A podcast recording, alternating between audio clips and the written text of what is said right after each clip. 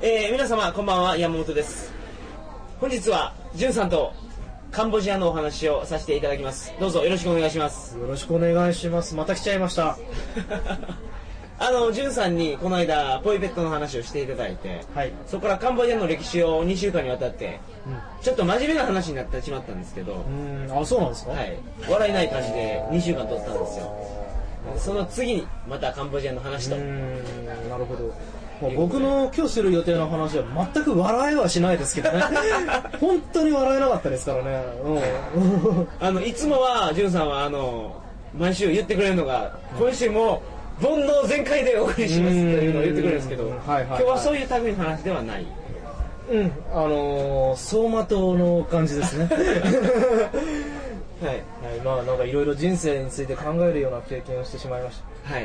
たはい。どういうことがあったんですか？うん。まあ喉元にですね拳銃を突きつけられたというお話、カンボジアで。はいカンボジアでですね。へはい。ーガイドブックにはそういうの夜の路地は気ぃつけろみたいなこと書かれてますけど。うんそうですね。うん。あのー、まあ僕まずガイドブック持ってないですから 関係ないっちゃ関係ないんですけど、はい。まあそれにしてもちょっとねやりすぎたなと思わないでもないです。あ自分がやったことに反省が多少あるというこあの全然気をつけてなかったなとああなるほど、はい。というわけでカンボジアのちょっと今日は負の部分をうん。観光行くのにみんな気ぃつけてくれという危険情報を、あーそうですね、はい。実体験をもとにはいはい。じゅんさんに話していただきます。はいどうぞよろしくお願いします。よろしくお願いします。それでは鳥かご放送始まります。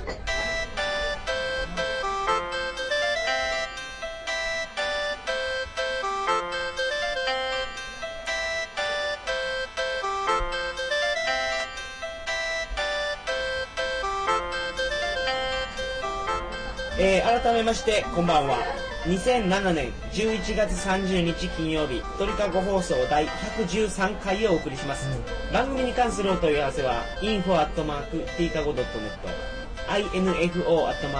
info.tkago.net までよろしくお願いします。本日はカンボジアで合同にやったお話。はい。喉元に拳銃突きつけられるまで行ったんですか？そうですね。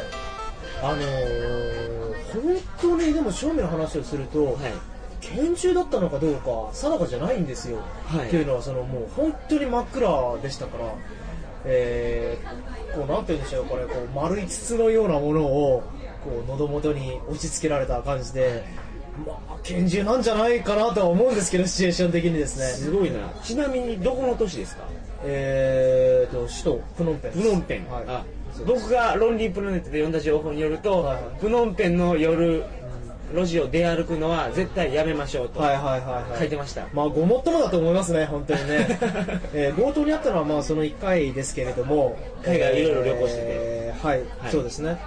ですけどもあのーそのプノンペンでですね他にもあの怖い目に遭ってますしはい。うーん僕真夜中、まあ、一人でですねこうよからぬ遊びをしていたりとかするためにこう外に出たりとかしてましたので。それは何ですか？ちなみにいやまあつまりあれですよそのお姉ちゃん。今までのその煩悩全開方法ですけど。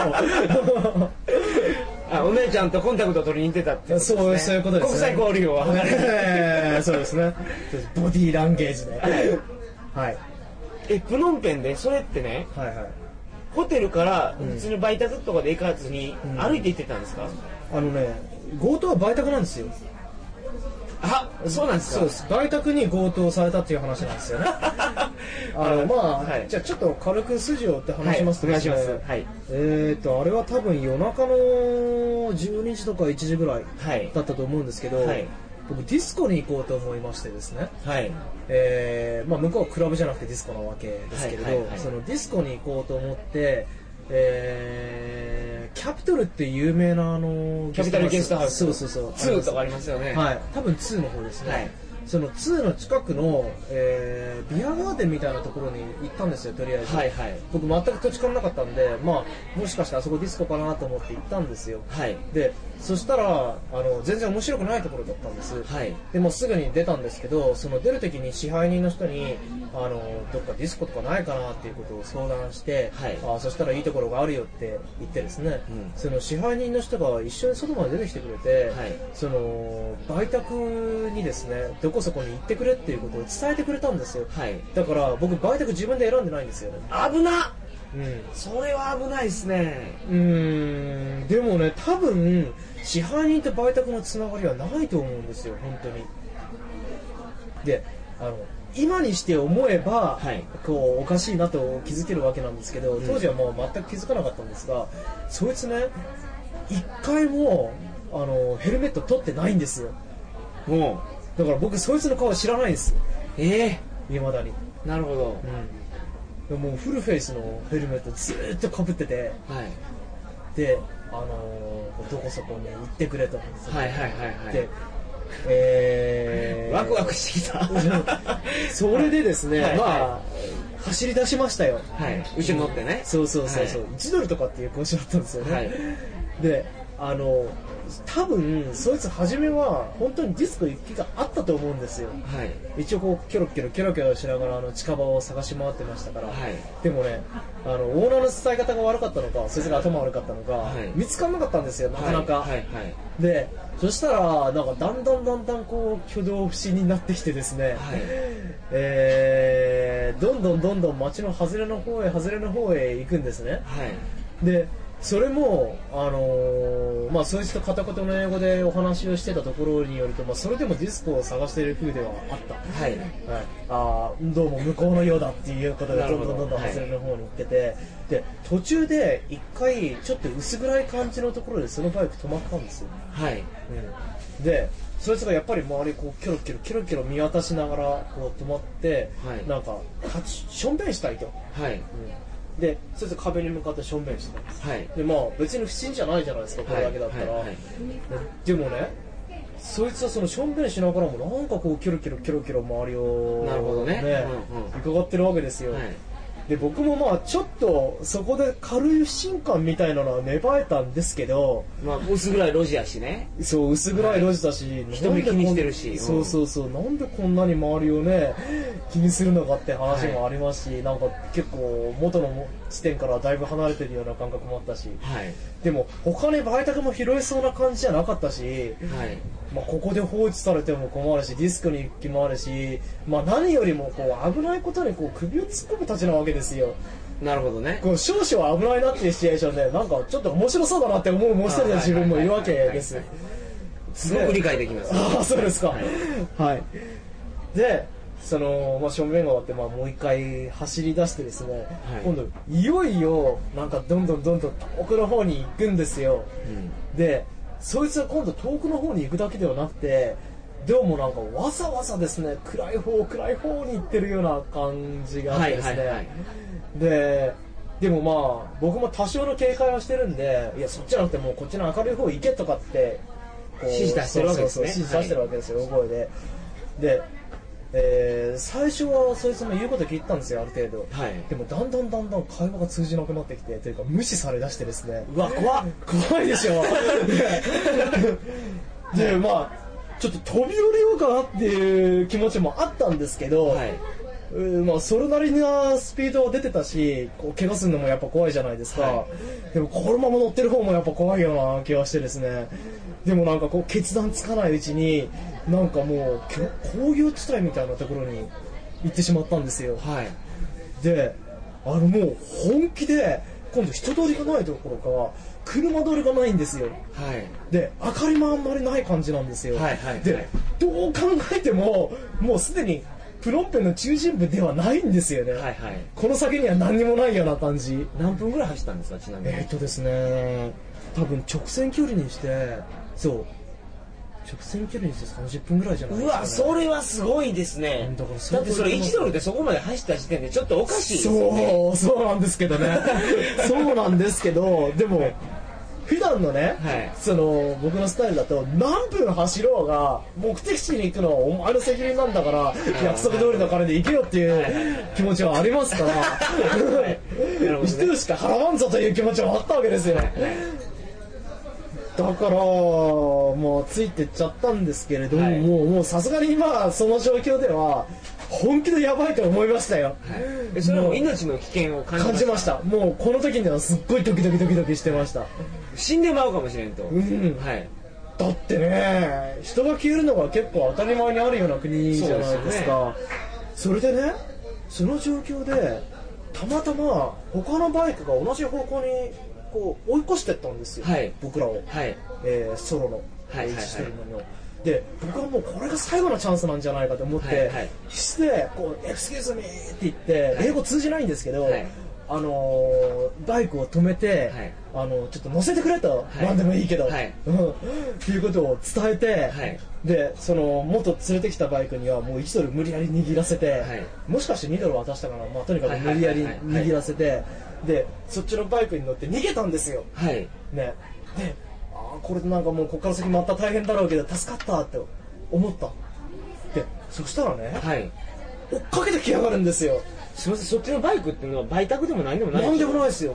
普通の人にそうそうそう。頼むから助けてくれと。そうそうそうそう。いつの叫びを言ったんですか？そうあの助けてくれとはまあ言わなかったですけどね。あのだってね僕思うんですけどそういう時で本当に助けてくれって真正面から言っちゃったら本当にこいつ強盗になるかもしれないと思ってはいはいはい。既成事実になっちゃうからそうじゃなくて、まあ、ここまででいいよありがとうって言われると手出しにくいじゃないですかなんか。なるほど。心理的な。結構冷静ですね、うん。だからもう本当にずっと冷静な自分は一人もう一人いたんですけど、はい。まあ、それでもやっぱドキドキドキドキしてて、うんまあ、とにかくまあそのバイクを乗り換えたんで、はい。これでまあ一段落かなってでもこいつにどうやってあそこに行ってくれとか伝えようとか思ってたけど、はい。まあ、とにかくそれよりも何ももうこいつから逃げないと話は始まらんとはい。思ったんで。はい。でそしたら5分ぐらい走ってねあのそうそうそうその5分の間にその乗せてくれた方のバイクの兄ちゃんとなんとかこいつの機嫌を取って友達にならないといけないと思って、はいはいねえ。こいつだって今知り合ったばっかりの、はい。全然得体の知れないカンボジア人なわけでですね。はい怖いわけじゃないですか、はい。はいはいねえ。だからうん。あのーでも人間ってこう好意を持った相手にはなかなかめったなことはしないと僕は思ってますから、はいこうそこはこう営業というかですね、はい。こう友達となんか過剰なまでのこうスキンシップを取って、はい。で まあちょっと困れてきた感じだったんですよ。はい。でそんなタイミングでさっきの売却が来た。追いかけてきた。追いかけてきた、はい。でその売却は僕には話しかけずにその僕の方のバイクの方に声かけてきたんですよ。はい。でカンボジア語でクメール語で。クメール語で、でもうもちろん何話してるか分かんないですよ、はい。でも二言三言話してそのバイクが止まったんですよ。はい。でそしたらあのいきなりその突きつけられまして。こういや最初はねこう胸元をこうなんだろうなみたいな感じでこう掴まれた、はい絞り上げられたと。そう胸ぐらをね、はい。でシャツをシャツをやられたってことですね。はい。でも向こうも英語話さないですからそれで僕がきょとんとしてたらなんか次どうしようかなみたいな感じなわけですよ、こいつ分かってないわ。そう分かってないよみたいなね。で僕も分か分かってはいるんだけどとぼけるじゃないですか。はあ みたいな感じでね、はい。一応もう一人のバイクもいるし、はい。二人っきりじゃないことだしですね。でまあそしたら、まあ、出てきたわけですよ。拳銃。拳銃が。拳銃らしきものが、はい。でそれで、あのーポケットに手を突っ込まれてですね、あのーこう金を強奪されて、はい。えー逃げられたんですけどこれびっくりするのがですね、はい。さっきのバイクの兄ちゃんこれもなんかもうとっさに状況を察してはい。グルになってるんですよ、ああいやでもそういうことじゃないですか？そのバイクでまずバイク2に乗って逃げてたわけじゃないですか。そうそうそうそう。でバイク1が追いかけてきて、うん。バイク1のドライバーがバイク2になんかクメール語で言ったわけですよね、う一緒にこの日本人から金取ろうぜって言ったんじゃないですか？ああうん。そういう手の可能性はありますね。でも確実にこのバイク1ってバイク2は知らない人同士なわけですよ、はい。二言三言でその連携が生まれるっていうのが恐ろしくないですか？あでも日本人ですからね。それはまあ考えられる可能性じゃないんですか？そうなのかな。僕はなんかすごいショッキングだったんだけどえでもその胸ぐらを掴まれた時っていうのは、うん。バイク2の運転手はどうしてたんですか？なボケーっと見てましたね。なんかこう状況を探ろうみたいな感じで、はいはいはい。多分その時点ではちょっとどっちにつこうかみたいなところもあったんじゃないのかな、はい。うん、加勢はしてこなかったですよ少なくても。ほんで金バイク1の運転手が取った時に、うん。バイク2と山分けしたんですか？さあ一緒に逃げ去った後の話ですからね。あそこにほんで置き去りにされたんですか？そうですよ。だから実はですねこの話多分来週に続くみたいな感じになると思いますけど、はい。あのねはっきり言って、はい。拳銃強盗そのものよりも僕その後の方に命の危険を感じてるんですよ。ここまではもう半分にしか過ぎないんです。えだってねすいません工業地帯まで行ったわけじゃないですか、はいはい。中心部から直線距離にして30分離れたところ、はい。でそこからバイク2に乗せられてですね、うん。ある程度潜ってきたと思いますいけど。や逆ですね。進んでしまいましたね。ええうん。すごいないやだってとりあえず走り始めるのが先決だったわけですよ。はい。ね、だってその場にとどまってそのバイク1とバイク2で離されられたら困りますから、はい。僕はとりあえず逃げることを考えてたんですよ、はい。だからとにかくちょっと go go go go って言ってでその後にあのーそういうのが待ってるとは思わないですもんね。そうそうそうそうそう。話してからだって僕どっちに行けば戻れるのかもよく分かってなかったですから、はい。でお金は結局いくら取られたんですか？えっとですねまあそれはまあ来週に続くとちょっと絡むわけなんですけれど、はいはい。えっとその時僕は左のポケットに財布が入ってて、はい。あいや右のポケットに財布が入ってて左のポケットに現金が入ってたんですよ、はいはいはい。でドル札の現金がまあ左のポケットに入ってたわけですけど、はい。はいえーそいつね左のポケットにしかあの手突っ込まなかったんですよ、はい。だから財布無事だったんですねはい。でなんで被害額はね2 3 0ドル程度でしかないんですよ。ああそんなもんですか？そうなんです。だから財布持ってこれなかったですか？ねだそれじゃポイペトでね、カウンティングの指数が上がった時にね、どうにかけた方の方がやられてますようね。ん全然全然。あ、2、30ドル？そうだから被害額はもう本当にどうでもいいわけはい。ですよ、ただ、拳銃突きつけられたっていう経験とうん、その後ですよね。そうその後なんですよ。でそれ夜中の何時ぐらいですか、その時点で。えー、もう2時ぐらいになってるんでしょうかね。だしかもカンボジアで。う、ん。カンボジア街灯もない。うん1時半ぐらいかな。うん。うん。うん。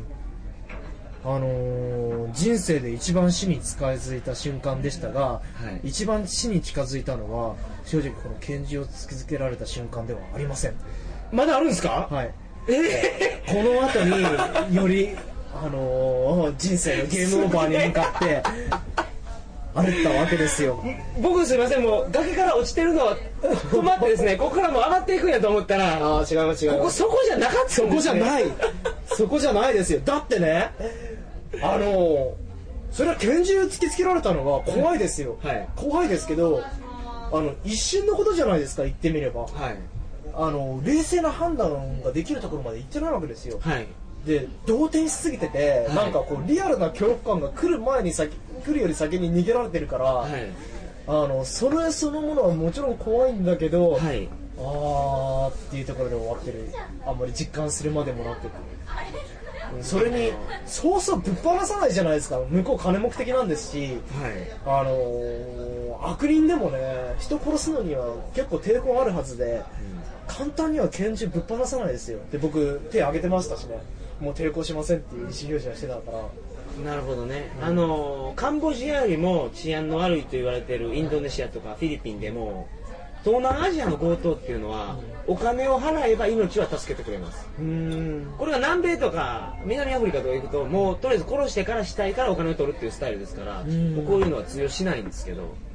なるほけどそういうことはご存知なくてどなくて。